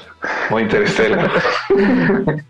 Y después había un salto, ¿no? Al futuro, donde se hablaba, era una especie de, relacionar los ecos del pasado a lo que vivimos el presente, ¿no? Y aquí creo que sucede lo mismo, pero al contrario, porque la película inicia con una mujer que encuentra este, los dos cuerpos, ¿no? Y que como dices, eso nos da a entender qué pasa al final de la película, ¿no? Es un final enigmático, pero en realidad ya sabemos qué pasa porque hay dos cuerpos al inicio. Y eh, no sé qué piensas de eso, como de esa relación de las imágenes de Kelly con, con cierto, eh, como condena al capitalismo. si algo que tienen las películas de Kelly, creo, es que siempre se, se preocupan por hombres y mujeres que están en lo más bajo de la escala social y que están condenados a no salir de ahí. Sí, sí, sí, totalmente. Eh, es que este es otro elemento que me gusta y que siento que hace esta película como histórica, bueno, como que en su relación histórica le brinda otras. Ah, es que tengo varias ideas, pero vamos por la primera. O sea, como que no, siento que First Cow es como toda una exploración de, de si no desentrañar, sino desnudar, o sea, como conocer y poner un punto de vista muy particular sobre los orígenes de la fundación de América, ¿no? O sea, como que Estados Unidos, por ser, por, ser una cultura extremadamente particular, vamos a, a, no ser juiciosos el día de hoy, vamos a ser vamos a abrazar la cultura norteamericana, la cultura del Big Mac. O sea, no, o sea, es una cultura, no es que no tenga historia, simplemente es, es una gente que decidió erradicar la historia que existía e imponer una nueva eh, por base, a base de crimen, violencia, eh, imposición, no sé, de, mucha muerte, pero es, es, historia. Y siento que el western, cuando se, o sea, se fortalece tanto en la historia del cine que y el cine, pues lo querramos o no, por colonialismo o no, por imperialismo o no, es el arte puramente americano, igual que la televisión, como lo dice en Terry Rock. Eh, pero, o sea, siento que por eso todos los inicios del cine se tardan, o sea, buscan tanto explorar como los orígenes históricos de Estados Unidos, ¿no? y, y aquí, o sea, es como una forma muy, vuelvo a usar una relectura, tu palabra, o subversiva que usé yo, también una forma muy pacifista de tratar de entender y empática de desentrañar estos mecanismos de fundacionales de la historia de Norteamérica. Iba a decir América otra vez para comentar el clásico horror colonialista. Pero es que eh, también América aplica porque hace eh, Mariano Ginás, el, que dirigió La Flor, tiene una entrevista que a mí me gusta mucho, donde ese güey dice que el western debiese de ser el, el género como básico o esencial del cine latinoamericano y que, le, a él le da tristeza que el cine latinoamericano no lo haya explorado tanto. Y me recuerda como Jauja, justo, que es también como tratar de desempeñar los mitos. O sea, este personaje es un danés, pero, y creo que hay, hay una mezcolanza ahí muy como de, naciones. Eh, es, que, creo que como dices, ¿no? los arquetipos siempre han sido el hombre blanco de pistola, la dama en peligro que es güerita, y, aquí hay una intención clara, no solo como dices, de lo más fácil sería, bueno, vamos a ser del vaquero, alguien de color, ¿no? el western que ya citabas y que imagino que más de uno dedujo de qué estabas hablando. Eh, y aquí no, en realidad como, o sea, solo hay personajes que son personas y no necesariamente figuras. No sé si me voy entender. No, totalmente. De hecho, hay, o sea, como que también, o sea, el clásico, o sea, de hecho, vamos a ponernos como, perdón por el plan macho que adoptaría en este segundo, pero vamos a decir que otra forma muy sencilla de subvertir el western sería como que el John Wayne fuese significado por una mujer súper valiente, o sea, no sé, una, una mujer que absorbe las masculinidades, ¿no? O sea, como todos estos malos hábitos de la masculinidad, pero canalizados por un cuerpo femenino, ya con eso también sería subversivo. Una mujer que busca violencia, que busca venganza, e inclusive otra cosa que tiene Fresco es que ni siquiera hay mujeres, o sea, las mujeres tienen una escena Y es una escena donde platican como de, creo que de, o sea, como de textiles. O sea, la escena dura 30 segundos, tal cual. Que es cuando... Sí, sus vestidos. Ajá, exacto. Y, o sea, y podrías decir como no, pero ahí también siento que hay un toque como, la forma en que subviertes como, pues si los hombres firman a las mujeres todo el tiempo, porque yo como mujer no voy a filmar solo hombres todo el tiempo. O sea, eso se... Igual Kelly Richard ya lo hizo una vez con su película anterior, con... Uh, ah, se me fue el western que está esterilizado por Michelle Williams.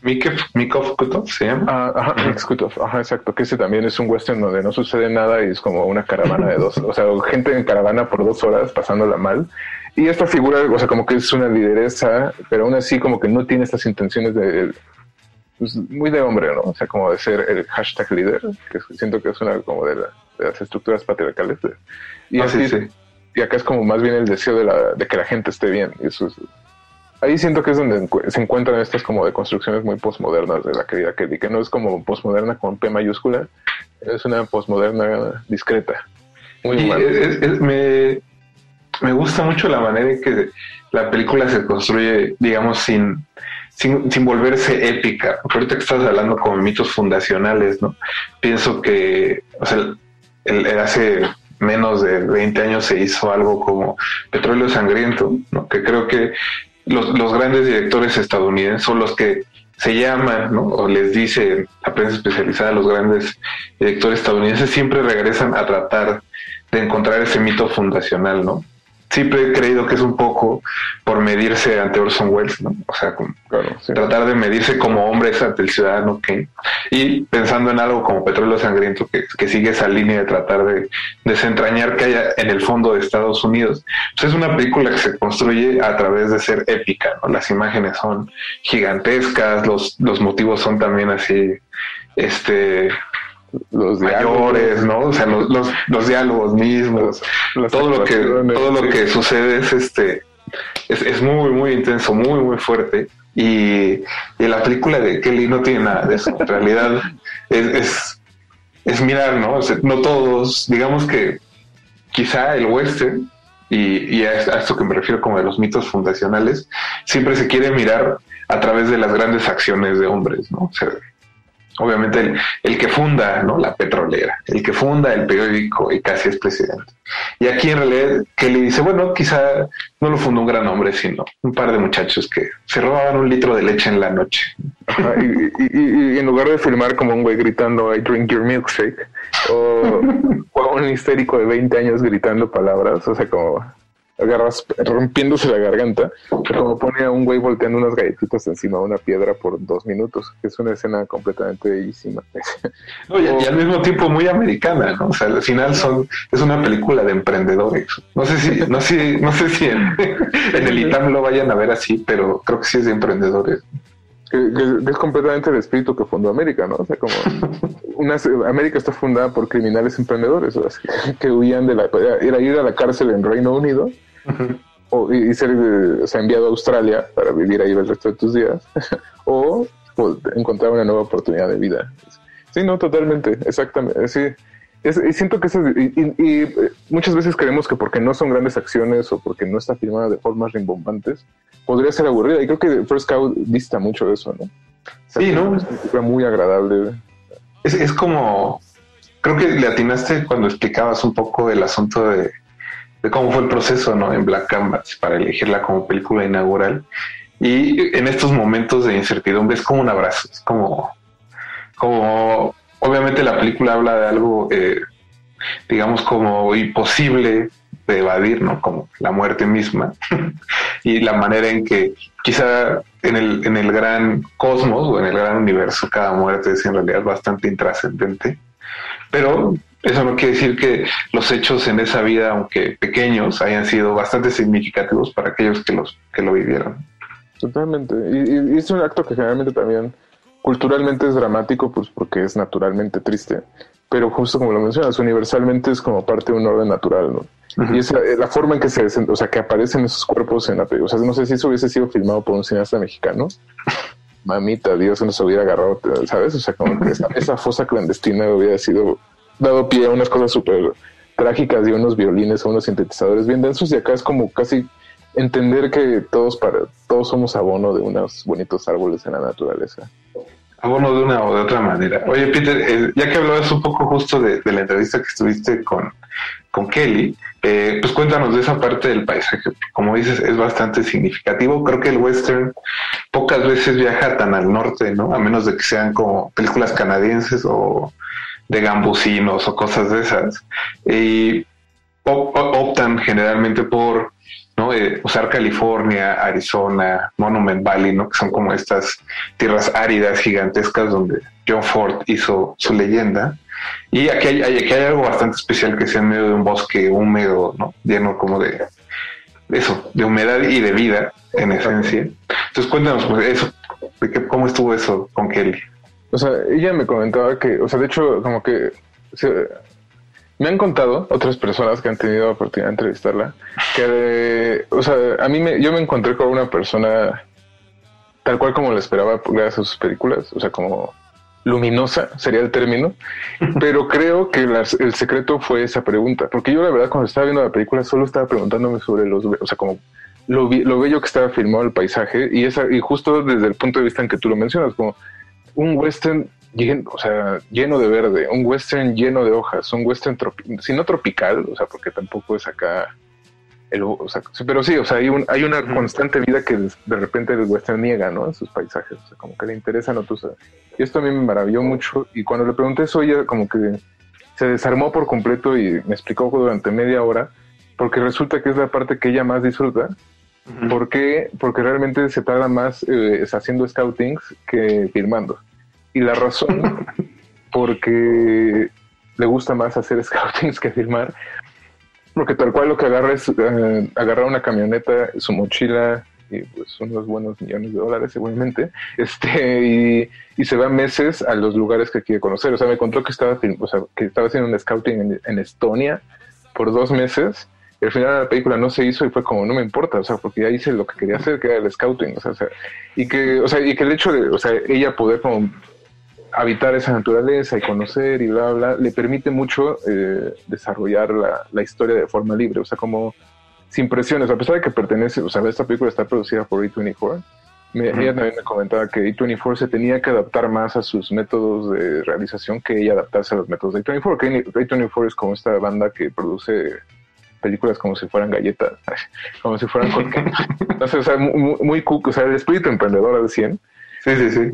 Eh, algoritmos y probetas y cosas así. Y con Kelly Reichardt parece ser que tuvieron que amarrarse, porque ella, pues tal cual estuvo un año con su guionista y pensando, y como que era levantarse e imaginar una escena, y imaginar la escena en relación al paisaje, y después al día siguiente pensar, ver el paisaje y ver que el paisaje es distinto y decir, pues tal vez la escena tiene que ser distinta. Y eso creo que se siente mucho en la película, se siente esa paz que ella me comunicó en, en, eso, en, esos, en esos espacios que también no es como que los descubras, porque sí son como un segundo plano, pero sí permean mucho, creo que el mood, ¿no? De la, de sí, y sobre todo porque, no sé si te pasa, Peter, pero últimamente el cine americano y el canadiense, siento que todo se ve igual, como ya filman solo en Toronto o en Georgia, o sea, como las películas estén ambientadas donde estén ambientadas en la historia, siempre se ven igual. Entonces, eso como que a mí se me empieza a licuar un poco como el aspecto estético de las películas americanas. Y aquí obviamente ves esto y esto es completamente, ¿no? Te saca, digamos, como de esa norma. Y eso, eso me parece bastante valioso. como que es algo que no esperas de una película americana. Digo, no quiero ser otra vez esta persona crítica que hay que consumir puro cine cubano, pero... Puro cine polaco de tres horas. Exacto. Si no es en blanco y negro y no hay, y no hay una toma de un caballo durante cinco minutos cabalgando, no cuenta.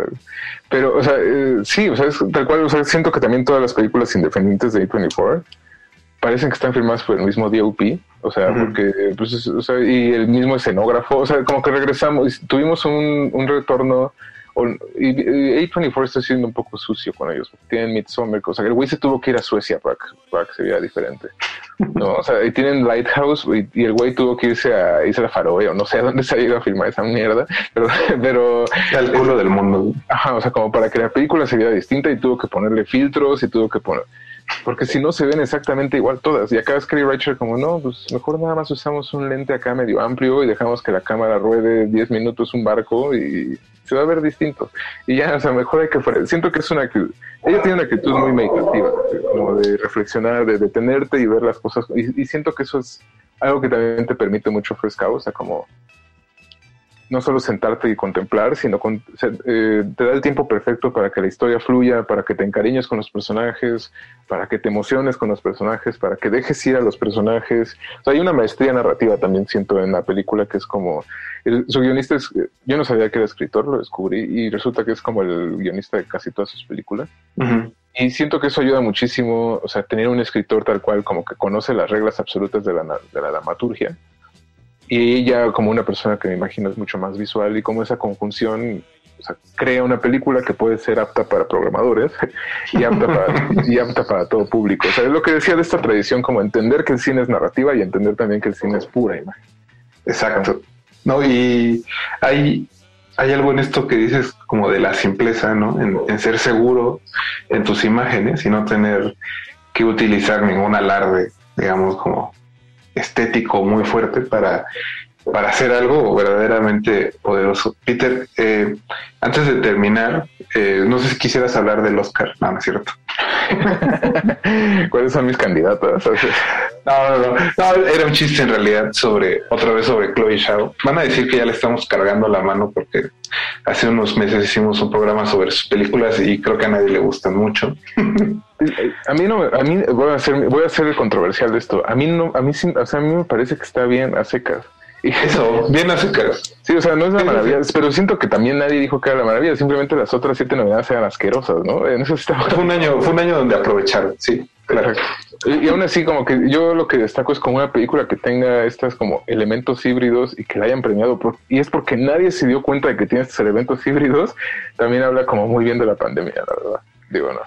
Ahora sí que este, la naturaleza está sanando. Exacto, sí. Peter, antes de, acabar, pues cuéntale un poco a la gente eh, dónde te pueden contactar.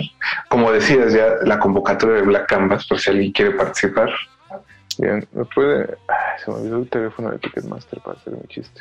No, o sea, nos pueden encontrar en arroba blackcanvas-fcc. Las convocatorias están abiertas para nuestras tres competencias tenemos. Sí, cortometraje nacional, cortometraje internacional, cuatro competencias, perdón. Nuevo Horizonte, que es primera, segunda y terceras películas. Y Más allá del Canvas, que es como para cine experimental y grandes autores y cortometrajes emergentes. No sé, es una, es una mezcolanza de esa sección que es muy divertida de programar. Eh, también pueden encontrarme en arroba la cine, que es una distribuidora que aún sigue en pie, batallando contra, contra las situaciones actuales, en Pedro Emilio SB, que es un, solo un tweet con memes, pero sí, no, no, no se queden fuera. Black Canvas, igual hoy, hoy, tuvimos la suerte de anunciar la primera película que es una inauguración, no inauguración, que es eh, The Girl and the Spider de los hermanos Zucker, unos una, película que estrenó en Berlinale y que se va a estrenar, bueno, se va a exhibir en México gracias a en Cinepolis Click ah, a finales de junio, a principios de julio, pero es como una película no inaugural, es como un evento que estamos haciendo en colaboración con una sociedad civil llamada Árbol Rojo, desde el sur del país, y que cumple el aniversario, y justo como nuestro aniversario es, nuestro quinto aniversario también se cumple en este 2021, empezamos celebraciones trayendo como lo que es, no, perdón, va a sonar ignorante, no recuerdo si es alemana o austriaca, pero la película germana del 2021 definitivamente sin competencia, que es eh, Das Menschen en o algo así. Muchas gracias por, por, la plática y esperemos este año vernos ahora sí en el Black Canvas. Por supuesto, 100%, 100 físico y 100% virtual al mismo tiempo. Eso. de retinas.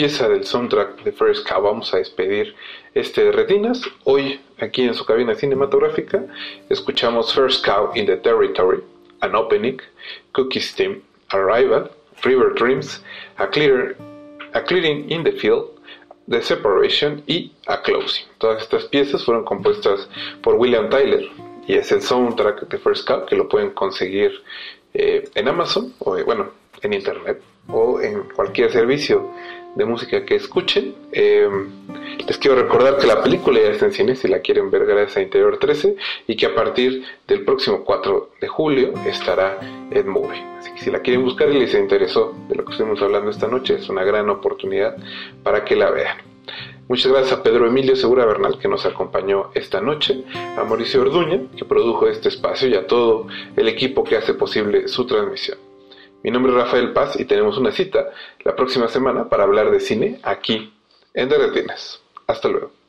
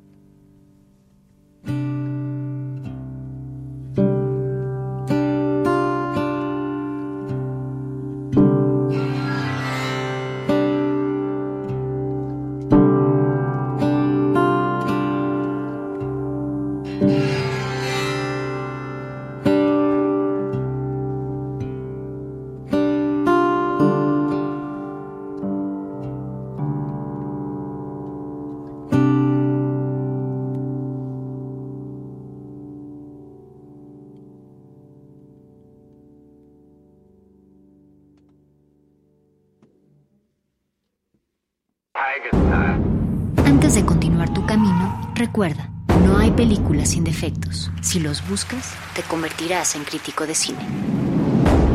De retinas.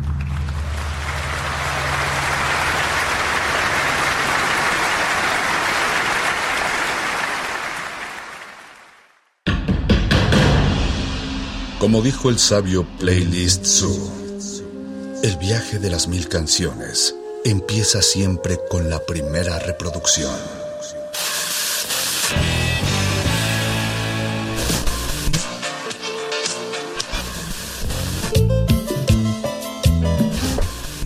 Continuación, un maestro te abrirá la puerta de su lista de reproducción. El resto va por tu cuenta. Ley listo.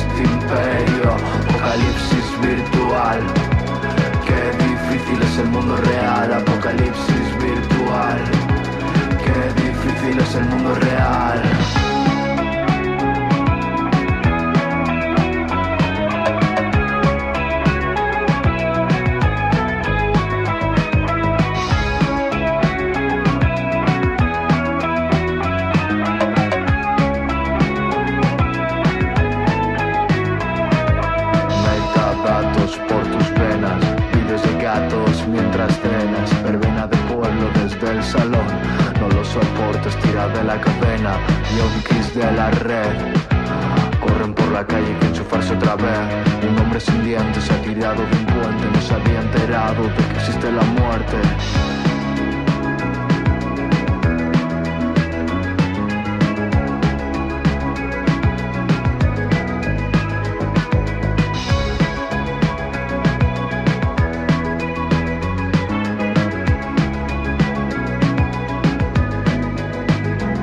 un terapeuta sexual dijo que me masturbó mucho, que vaya a bares a buscar consuelo te conocido y ahora te cuento esto que me siento muerto por dentro. Si no miro la pantalla de mi teléfono quiero vivir pero no existir. Todos los días del año parece un invierno. Bombas en cartas explotan tus sueños desde una cabaña termino este imperio. Apocalipsis virtual. Qué difícil es el mundo real, apocalipsis virtual. Qué difícil es el mundo real, apocalipsis virtual, apocalipsis virtual, apocalipsis virtual, apocalipsis virtual.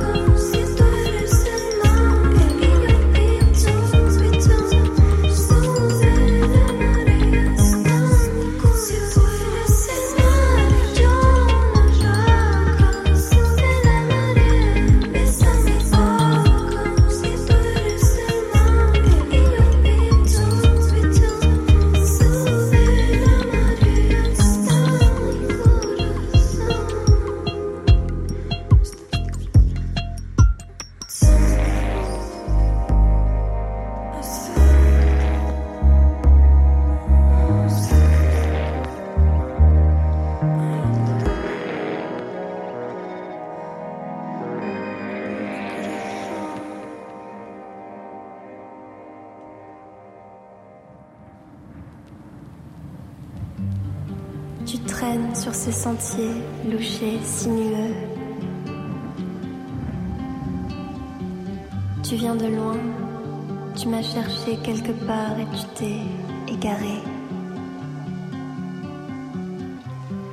Puis tu as croisé mon chemin et tu te demandes que va-t-il t'arriver maintenant?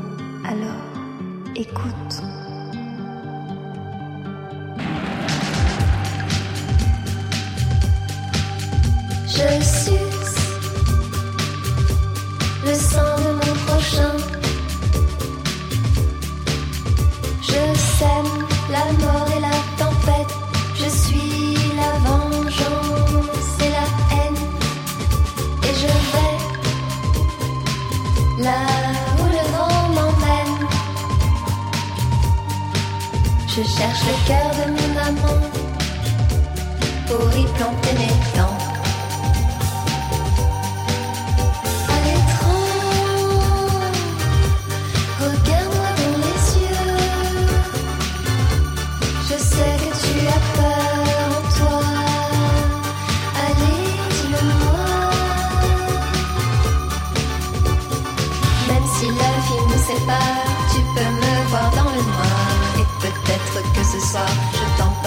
Une autre vie, là-haut sous les étoiles d'une autre galaxie.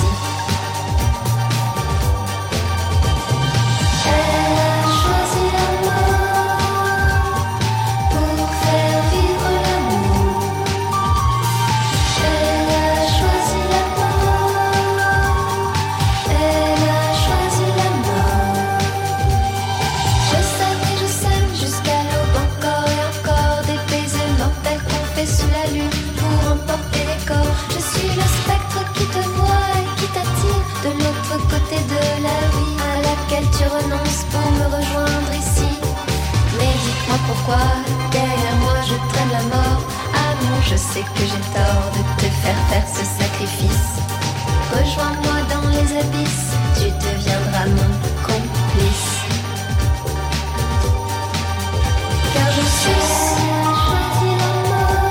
le sang